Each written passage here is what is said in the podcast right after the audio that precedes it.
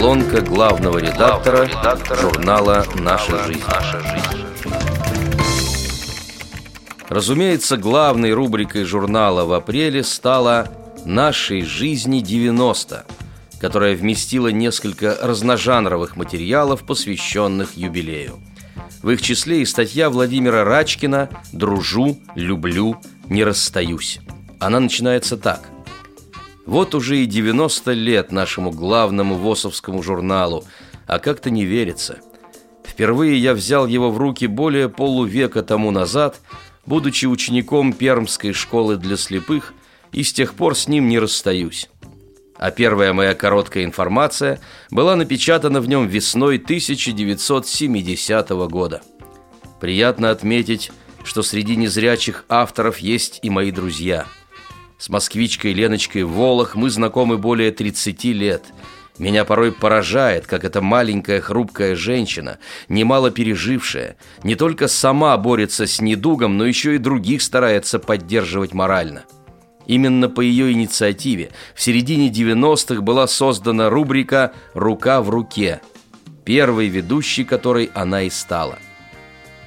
Наталья Кремнева – тоже начала заниматься журналистикой именно на страницах нашей жизни, а затем создала, и вот уже более десяти лет бессменно редактирует, журнал для слепоглухих «Ваш собеседник». С Владимиром Елфимовым из Новосибирска мы тоже давно знакомы. Именно я посоветовал ему писать. Восхищает его высокий интеллект и знание человеческой психологии, да притом у Володи золотые руки. Вместе с женой Леной – они вырастили и воспитали двух прекрасных дочерей, дав им высшее образование. Впервые я лично познакомился с Натальей Залевской из Челябинска в июне 2012 года в Ижевске на проходившей там конференции «Эльвиры» и сразу проникся уважением к этой симпатичной и общительной блондинке, с лица которой не сходит улыбка. С тех пор у нас завязалась переписка по электронной почте – Наташа талантливый литератор, а еще прекрасно исполняет песни на жестовом языке. У нее также двое взрослых детей, которые во всем помогают родителям. За более чем полувековую дружбу с нашей жизнью я хорошо запомнил фамилии многих бывших редакторов, журналистов. Федора Шоева, Евгения Агеева, Виктора Александрова, Марата Бирючкова, Анны Притчиной – Павла Суперфина, Виктории Лукши, Людмилы Нижинской, Галины Угорской и многих других. Одних уже нет в живых, другие по разным причинам ушли из издания, но память о них навсегда сохранится в моем сердце. Круглой дате приурочила свои воспоминания Валентина Кириллова. В масштабном произведении «Сердцу милые дороги» дан довольно подробный обзор сельскохозяйственных материалов журнала и названы герои давних публикаций. Возможно, кто-нибудь из них откликнется. Было бы очень интересно узнать, как сложилась их жизнь в новых условиях. Опытная журналистка начала с рассказа о далекой поре профессионального становления. Первая запись в моей трудовой книжке – районная газета «Колхозная правда». Мы с подругой приехали в село по распределению после окончания журфака МГУ. Как коренные столичные жительницы, имевшие о деревне общие представления, с трудом привыкали к быту. Транспорт вообще отсутствовал. Нам приходилось надеяться только на собственные ноги. Летом еще и на лодку, зимой на лыжи. Порой набиралось до 25 километров в день. Для старожилов это считалось нормальным – мы совершенно не знали сельскую тематику. Такая ситуация угнетала. Чтобы не выглядеть наивной и беспомощной девчонкой, повысить собственную самооценку, я посчитала нужным, прежде чем писать свои заметки, поработать наравне со своими героями на фермах и скотных дворах. Естественно, поначалу в качестве подсобницы, поскольку ничего другого не умела. Более профессиональные навыки приобрела потом.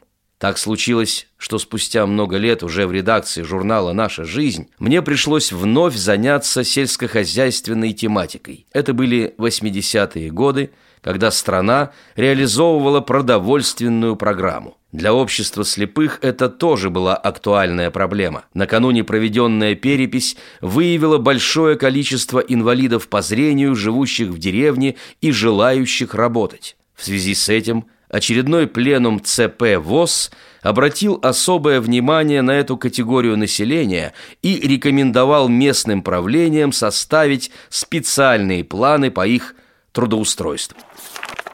По просьбе постоянных читателей и давних авторов мы решили возобновить рубрику «По следам наших выступлений». «По себе знаю» – так назывался рассказ о судьбе чеченки Марьям Магомадовой, которая потеряла зрение из-за травмы, нанесенной ей мужем.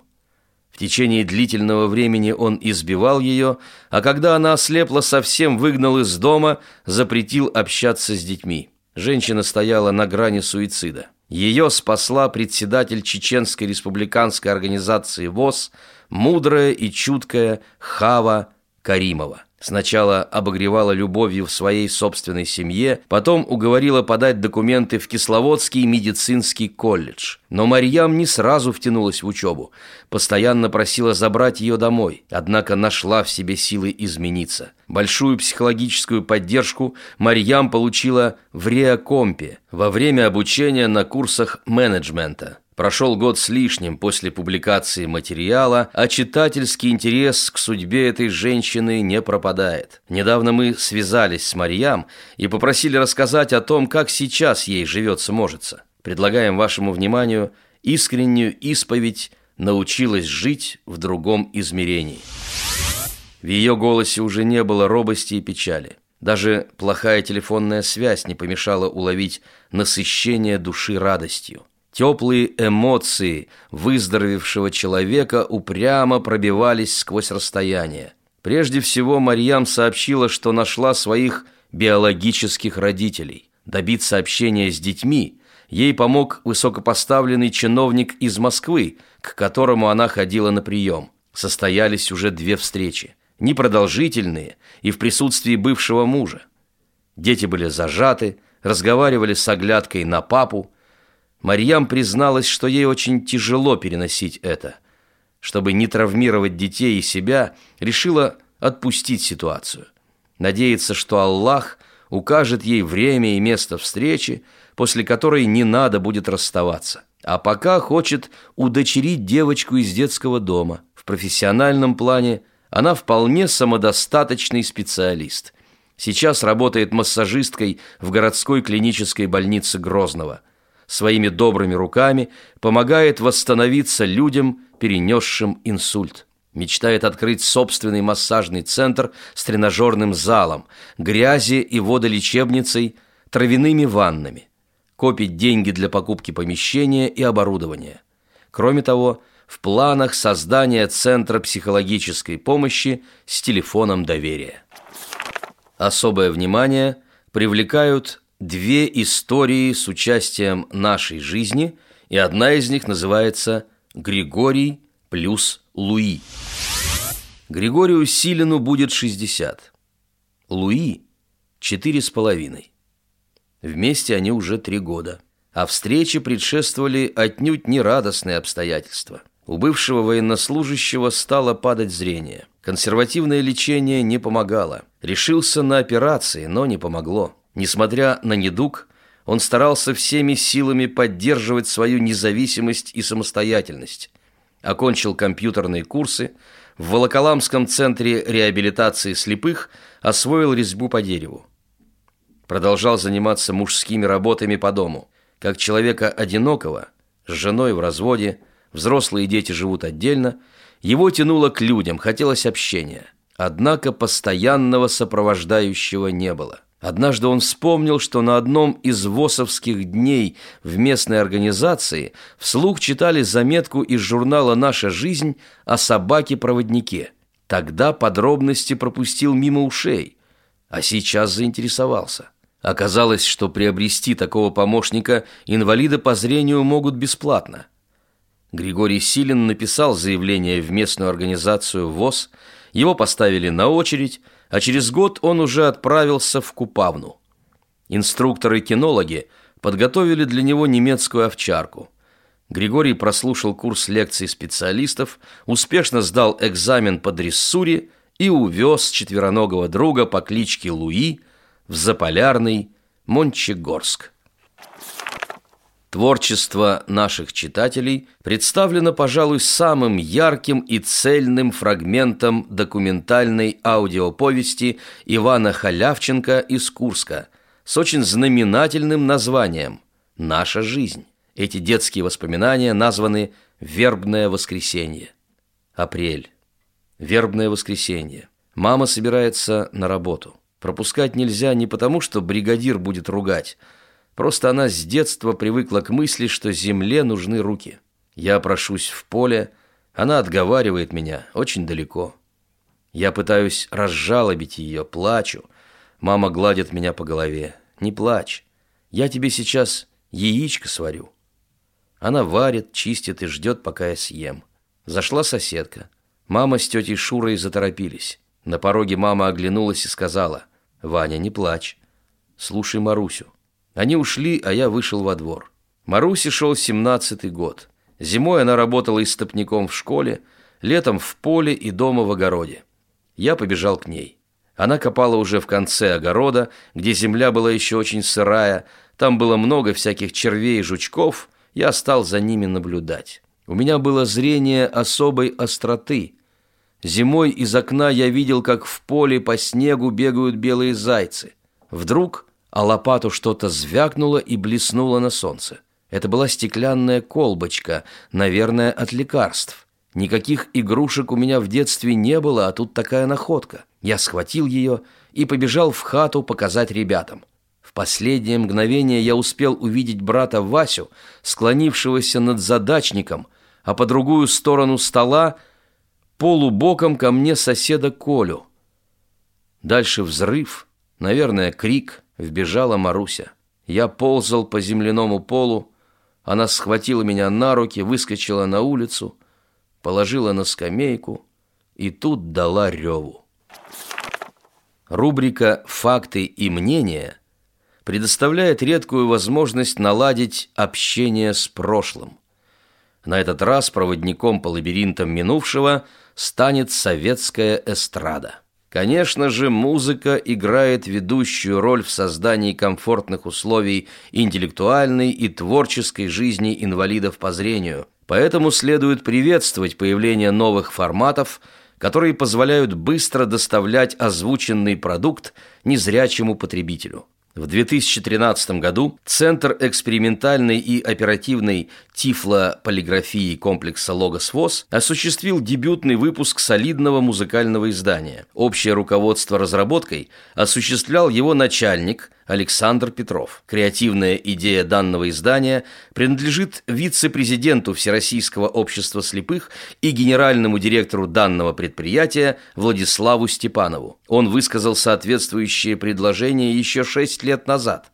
Такая принципиальная возможность появилась потому, что с 2002 года стали переходить на цифровую запись говорящих книг. Сначала осуществлялась экспериментальная программа с использованием аудиодисков, а уже с 2007 года взялись за тиражирование в основном на флеш-картах. К сожалению, выход четвертой части Гражданского кодекса Российской Федерации вынудил озаботиться защитой авторских прав. Впрочем, течение полугода удалось отшлифовать методику шифрования текстов и перейти на серийный выпуск кодированной литературы. Уникальное собрание песен очень информативно и многожанрово. Разумеется, особенно ценно, что полезные и малоизвестные широкой публике сведения, а порой забавные факты из биографий выдающихся вокалистов, содержатся в кратких статьях, предваряющих каждый из 55 альбомов антологии. Она систематизирована по датам рождения гвардейцев сцены, хотя изредка попадаются и загадочные исключения. Ее открывает достаточно емкий очерк, посвященный Леониду Утесову.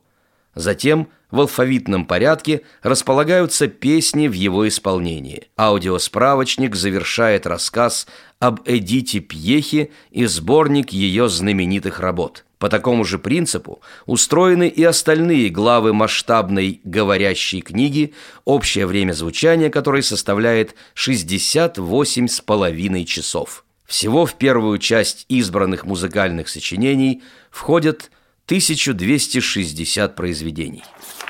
В рубрике «Спорт» будет рассказано о подвигах героев Паралимпиады в Сочи, а «Кругосветка» по традиции представит продолжение цейлонской эпопеи супругов Усачевых. Приятного вам погружения в безгранично разнообразную художественную словесность и актуальную публицистику. Пусть наша жизнь и впредь радует вас, дорогие читатели. С уважением, главный редактор журнала «Наша жизнь» Владимир Бухтияров.